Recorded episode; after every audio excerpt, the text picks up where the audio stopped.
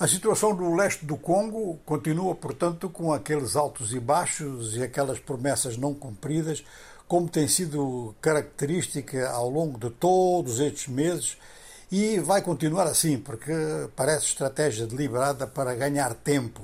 é ganhar tempo do lado do M23 e, portanto, do lado do governo do Ruanda também, mas é uma grande perda de tempo é para a população da região, é uma grande perda de tempo para as mediações internacionais, que de facto são três. Quer dizer, há a mediação angolana, no quadro da Comissão Internacional dos Grandes Lagos, há a mediação queniana, no quadro da Comunidade dos Estados da África do Leste, e há a mediação tácita das Nações Unidas, porque as Nações Unidas têm tropas na região, têm observadores na região.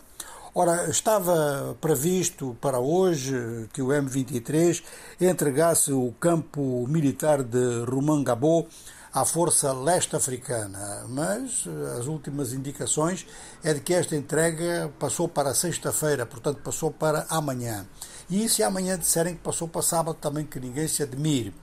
Ora, entidades da sociedade civil no Kivu, tanto do Norte quanto do Sul, dizem que já estão acostumados a este tipo de adiamentos e que, ao mesmo tempo, este campo militar não, é, não se resume à ocupação do campo militar em si.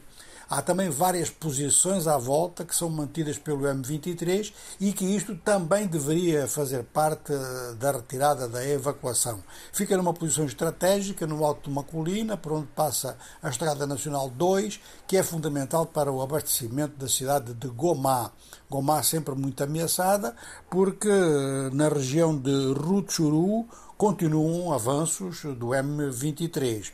Jornalistas tentaram chegar à zona, à zona do campo militar, para fazer cobertura, entraram em contato com a Força Leste Africana, mas a resposta desta Força Leste Africana foi assim evasiva. Para já não, estamos a securizar a região e, sobretudo, a fazer patrulhas na, na Estrada Nacional 2 antes de permitir circulação. Mas depois chegaram as notícias que vêm através da sociedade civil, vêm através de diversos órgãos de mídia, através mesmo de comunicados eh, dos próprios atores atores principais, atores militares, que realmente não se trata desse problema, trata-se de que o campo militar continua controlado pelo M23. Então, esta situação no, no leste do Congo é um grande quebra-cabeças, é um quebra-cabeças a nível internacional, inclusive. Ninguém consegue parar uma, uma digamos que o que é uma violação grosseira uh, da soberania congolesa por parte de uma força ligada ao Ruanda mas por outro lado também dentro do próprio leste do Congo as condições de vida